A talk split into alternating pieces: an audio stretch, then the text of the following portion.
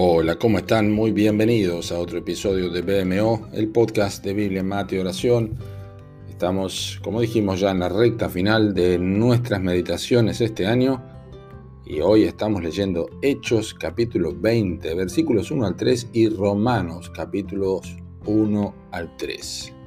Este tipo de lectura nos recuerda por qué leemos la Biblia en forma cronológica, nos va a ayudar a entender un poquito lo que estamos aprendiendo.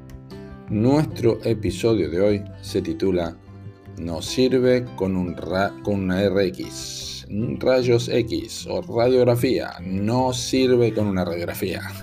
Así dice el texto de cabecera, ya que por las obras de la ley ningún ser humano será justificado delante de él, porque por medio de la ley es el conocimiento del pecado. Romanos 3:20.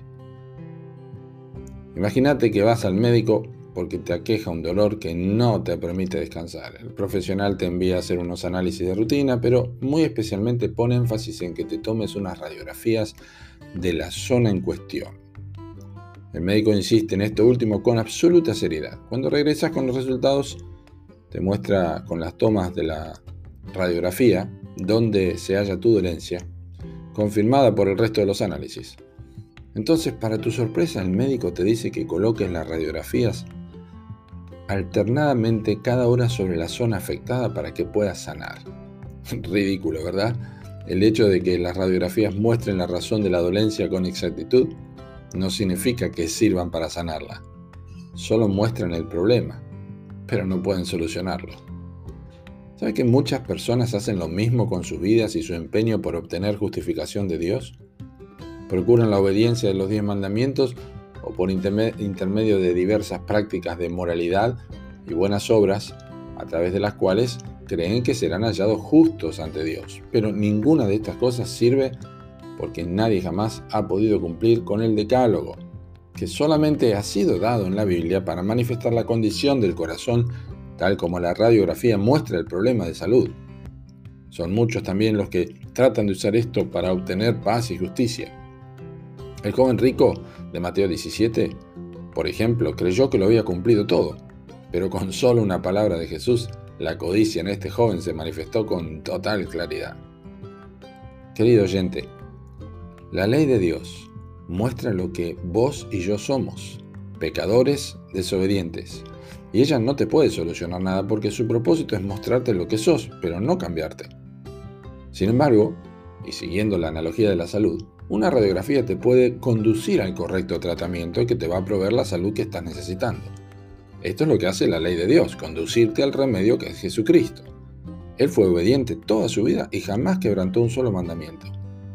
Y ahora ofrece su propia justicia como el medicamento único y eficaz para todos los pecadores que han quebrantado la ley de Dios.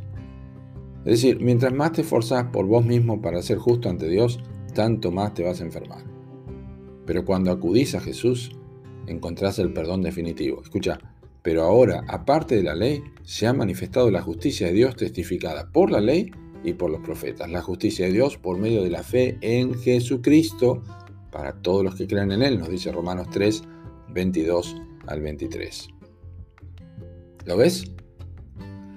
Es que quien reúne los requisitos de justicia es el Señor Jesucristo no vos ni yo, porque nuestra condición de pecadores hace que la fuente de nuestros esfuerzos esté corrompida de, principio a fin.